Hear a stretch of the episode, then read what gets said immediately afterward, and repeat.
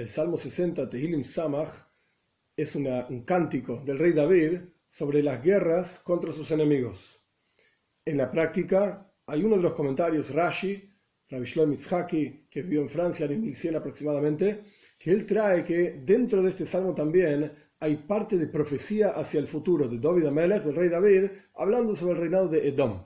Los otros comentaristas en la práctica dicen que todo este salmo es al pasado, digamos, las guerras que el rey David luchó, como vamos a estudiar en el interior, pero interesante, uno de los comentaristas dice que también se refiere a los sufrimientos que va a sufrir el pueblo judío bajo el reinado de Edom, que en la práctica del reinado de Edom se simboliza como Roma. No quiere decir la Roma moderna de hoy en día, sino lo que quiere decir es el imperio romano y en general la sociedad occidental en la que vivimos hoy en día, la mayoría de los Yehudim, esto representa el gobierno de Edom.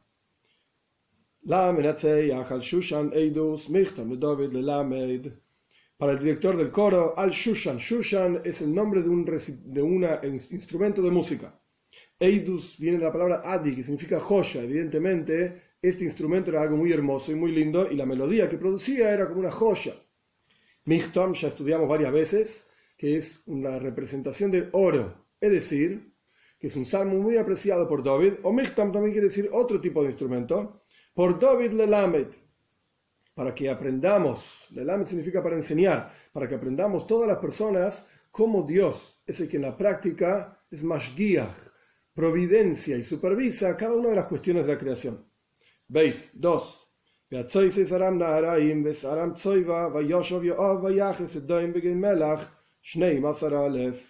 Cuando hizo guerra contra Aram Naharaim, un pueblo en el norte, lo que hoy sería Siria, Besaram Tzoiba, también el mismo lugar, básicamente otro pueblo, y retornó Joab, Joab Ben Tzruya, era el Sarzavá, era el líder del ejército de David Amelech, cuando retorna Joab y golpeó a Edom en el valle de Melach, Begei Melach, Melach literalmente significa sal, pero es el nombre de un lugar, Shnei Mazarale, 12.000 personas.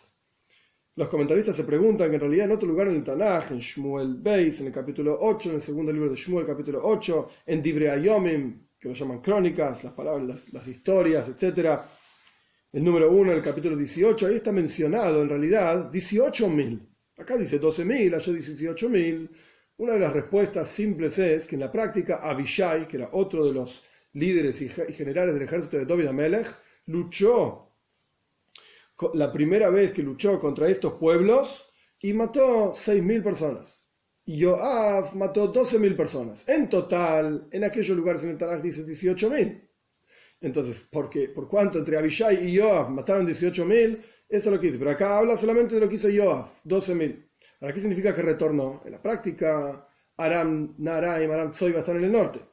Edom, que está mencionado en el final del versículo, está en el sur. Entonces, en la práctica, lo que ocurrió fue que el, ejército de Edom salió del sur para ayudar al ejército de Aram Naraim y Aram Tzoiba en el norte. Entonces, hubo que hacer una guerra, por así decir, en dos frentes, porque se venía el ejército del otro lado.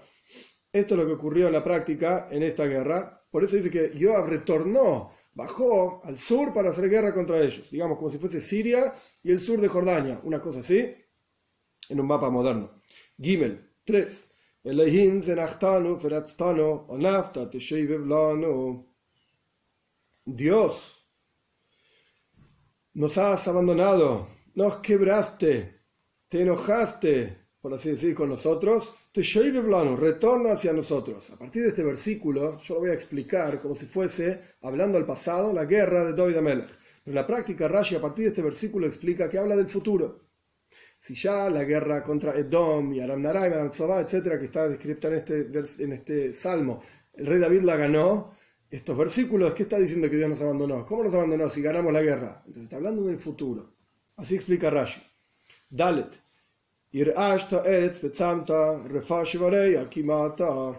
Hiciste temblar la tierra y la quebrantaste, como cuando hay un temblor que se quebranta la tierra. Y por lo tanto, refash vareya, cura, por así decir, repara sus quebr- partes quebradas. Kimata, porque quedó caída, quedó inclinada la tierra.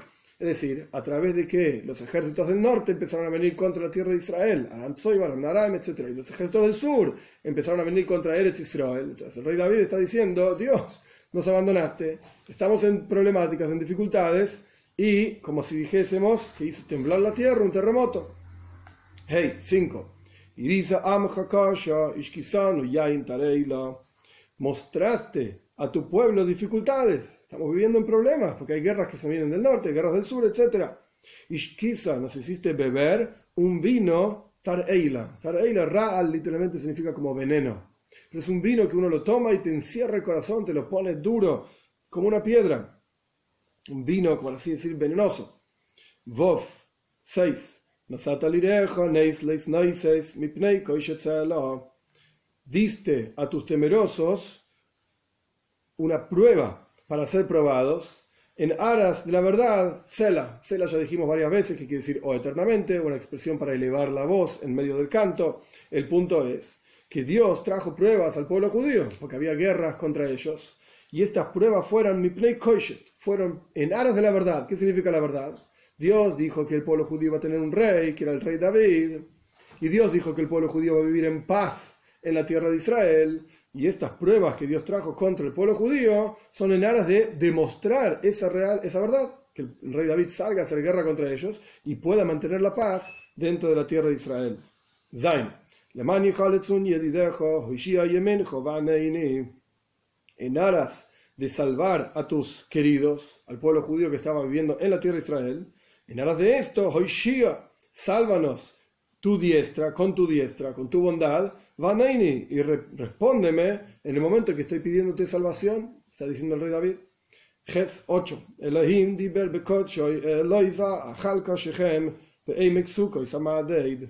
Dios habló en su santidad, que se puede entender que habló, el templo no existía todavía en la época de David Amelech, pero se puede entender que Dios habló en el Mishkan, en el tabernáculo, o Dios simplemente en su santidad dijo, que yo me voy a alegrar en la salvación de Hashem. Eloisa, me voy a alegrar en la salvación de Dios. Y voy a repartirme Shem, es una ciudad.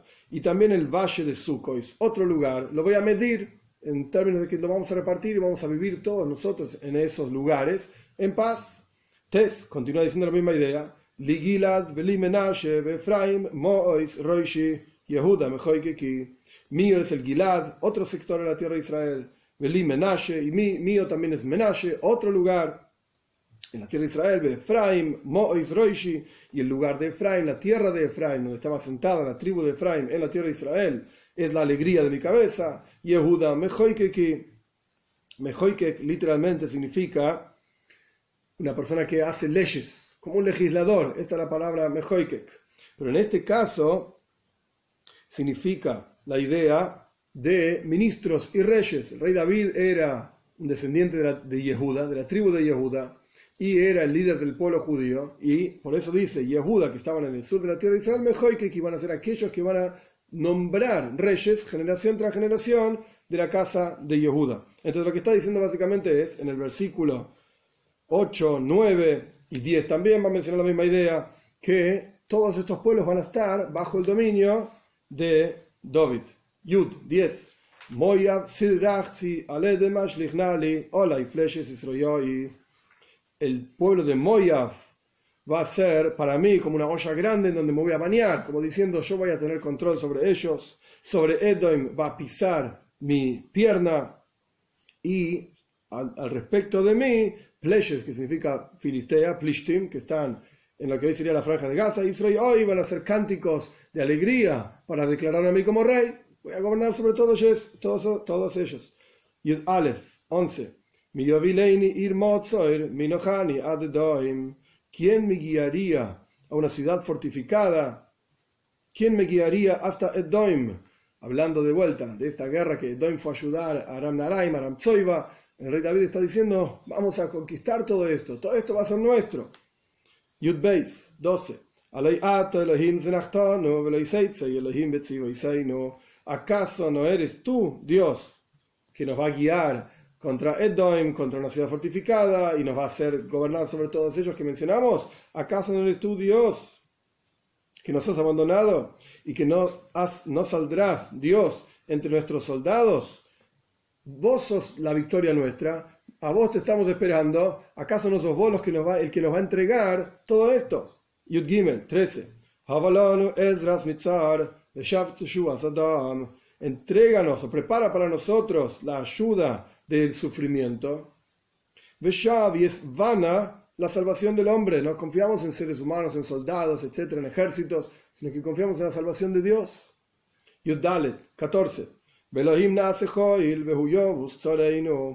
En Dios haremos fuerza, nuestro, nuestro poder, nuestra fuerza, nuestras fortalezas en Dios. Y Él va a pisotear a quienes nos hacen sufrir. Este es el salmo en forma sencilla. Como mencioné anteriormente, Rashi explica que hay parte de este salmo que está hablando del futuro. Básicamente entre el versículo 3 y el versículo 8, este salmo está hablando de la época de Moshiach. David Amelech vio, así como sus guerras eran complejas, de la misma manera la vida del pueblo judío antes de la venida de Mashiach va a ser difícil. Y como dijimos antes, Edom va a gobernar sobre el pueblo judío, sobre el mundo entero básicamente, que es la, idea de la sociedad moderna. Y básicamente, sin entrar en palabra por palabra, la idea del Salmo al respecto del futuro por venir es, a partir, como dije antes, a partir del versículo 3, Dios nos abandonó, nos quebró, estamos en Goru, estamos en exilio y es complicado y e hizo temblar la tierra, la quebró, etc. Y le dio una petición a que Dios traiga Moshiach y la repare. Y como dijimos antes en versículo 5, tomamos un vino, bebimos un vino amargo, venenoso. Dios nos está dando pruebas y dificultades en aras de la verdad para salvarnos.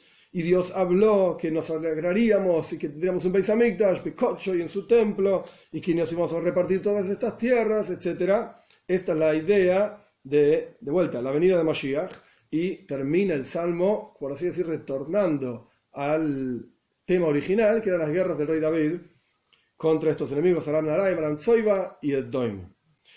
En el versículo Vov 6 hay, dos, hay una palabra específica, Neis, que tiene varias traducciones y que en el pensamiento hasídico está ampliamente traído este versículo para explicarlo de diferentes lugares y diferentes formas. La palabra neis en este versículo se puede entender de dos maneras básicamente. Hay más, pero básicamente de dos maneras.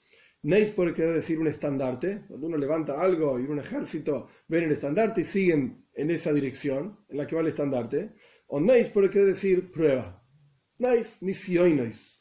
Entonces lo que está diciendo el versículo es que Dios da a los temerosos de él, neis, pruebas, leis noises para elevarse. En básicamente hay dos formas de servicio a Dios. Una forma de servicio a Dios es virurim, refinamiento. Una persona toma el mundo a su alrededor. Por ejemplo, una comida. Hay una energía, una chispa divina en el interior de esa comida. Como está escrito,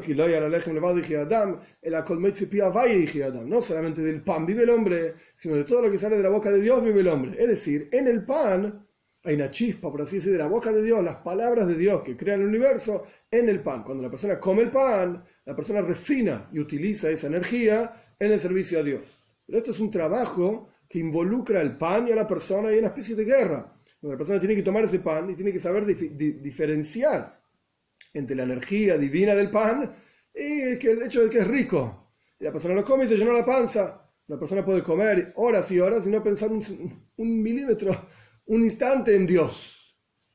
Entonces, el concepto de birur, en refinamiento del mundo, requiere un esfuerzo y una guerra. Que uno se involucra con la cosa y pelea con esa cosa. Esto es un tipo de trabajo a Dios, servicio a Dios. El segundo tipo de servicio a Dios es nisioinois, pruebas. En una prueba, uno ve algo que se opone totalmente a la presencia de Dios, algo contrario a la voluntad de Dios. Y no es cuestión de que uno tiene que luchar contra eso sino que uno tiene que ir con total fuerza y confianza en Dios hacia adelante porque lo va a superar. La energía divina en esa cosa, en esa prueba, está tan pero tan oculta que es difícil darse cuenta como en realidad es parte de Dios. Y Dios mismo lo está creando, porque se opone a la voluntad de Dios. Entonces el, trabajo ahí no es involucrarse y pelear y preguntas y respuestas y ver cómo diferenciar entre la chispa divina. Ah, Gornish, no. El trabajo consiste en ir para adelante en Gomur, confianza absoluta en Dios, en que todo lo que existe es una porción de Dios y que uno tiene que superar esto. Entonces, es neis, es a través de que Dios nos da una prueba. Leis noises, es que podemos realmente elevarnos como se eleva un estandarte para trascender y superar todas las dificultades que tenemos en el servicio a Dios. Porque en la práctica, lo único que existe es Dios. No hay otra cosa. La pregunta es cuán revelado está Dios en un determinado lugar. Si está un poco más revelado, uno puede luchar contra esa cosa para revelar su presencia en forma completa. Por ejemplo, el pan. No es que Dios esté revelado en el pan, ese no es el punto, pero uno puede entender cómo servir a Dios con el pan. Porque es una comida. Pero cómo servir a Dios con alguien que impide con toda la fuerza que vos cumplas una mitzvah. No tiene sentido servir a Dios con eso. Está opuesto a la voluntad de Dios. Esto es una prueba. Y el objetivo de la prueba es leisnoises, elevarse, trascender las barreras que uno tenía antes o autoimpuestas, porque el medio lo imponía, para pasar a un próximo nivel de servicio a Dios totalmente diferente, incomparablemente más elevado al nivel anterior. Y por eso es que Neis significa las dos cosas. Neis por un lado quiere decir prueba y por otro lado quiere decir estandartes. Justamente a través de superar esa prueba con confianza y fuerza absoluta, que la persona se eleva al próximo nivel.